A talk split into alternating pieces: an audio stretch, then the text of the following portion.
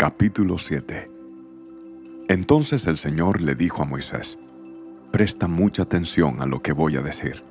Yo haré que para el faraón parezcas como Dios, y tu hermano Aarón será tu profeta. Dile a Aarón todo lo que yo te mande, y Aarón deberá ordenarle al faraón que deje salir de su territorio al pueblo de Israel.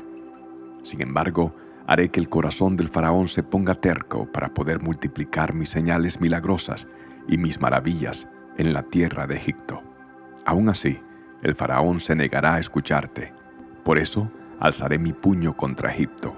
Luego rescataré a mis ejércitos, a mi pueblo, los israelitas, de la tierra de Egipto con grandes actos de juicio.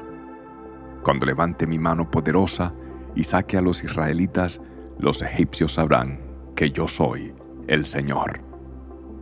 Así que Moisés y Aarón hicieron tal como el Señor les mandó.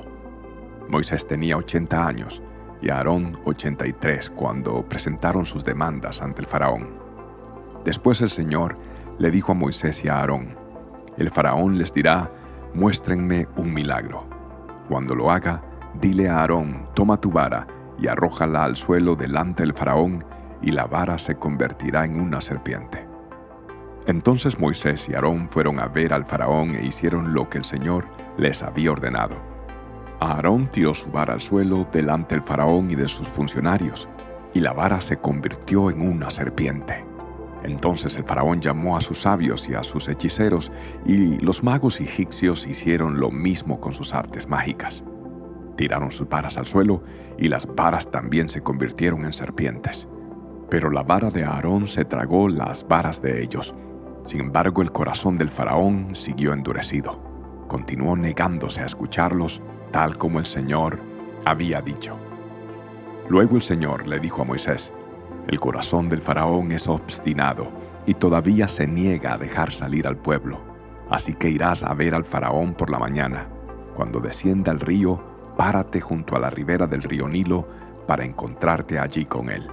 No te olvides de llevar contigo la vara que se convirtió en serpiente. Luego anúnciale lo siguiente. El Señor Dios de los Hebreos me envió a decirte, deja ir a mi pueblo para que me adore en el desierto. Hasta ahora te has negado a escucharlo. Por lo tanto, esto dice el Señor, te mostraré que yo soy el Señor. Mira, con esta vara que tengo en la mano, golpearé el agua del Nilo y el río se convertirá en sangre los peces del río morirán, y el río apestará, y los egipcios no podrán beber agua del Nilo. Luego el Señor le dijo a Moisés, Dile a Aarón, toma tu vara y extiende tu mano sobre las aguas de Egipto. Todos sus ríos, canales, estanques y depósitos de agua, convierte toda el agua en sangre. En todo Egipto, el agua se transformará en sangre incluso el agua almacenada en vasijas de madera y en tinajas de piedra. Moisés y Aarón hicieron tal como el Señor les ordenó. A la vista del faraón y de todos los funcionarios, Aarón extendió su vara y golpeó el agua del Nilo. De repente, todo el río se convirtió en sangre.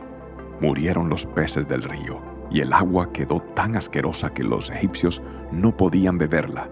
Había sangre por todas partes en la tierra de Egipto.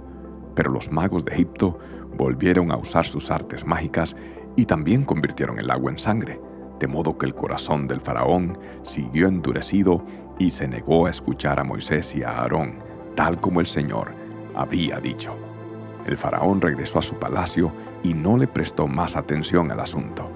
Entonces los egipcios cavaron en las riberas del río en busca de agua potable porque no podían beber el agua del Nilo. Siete días pasaron desde el momento en que el Señor hirió el Nilo.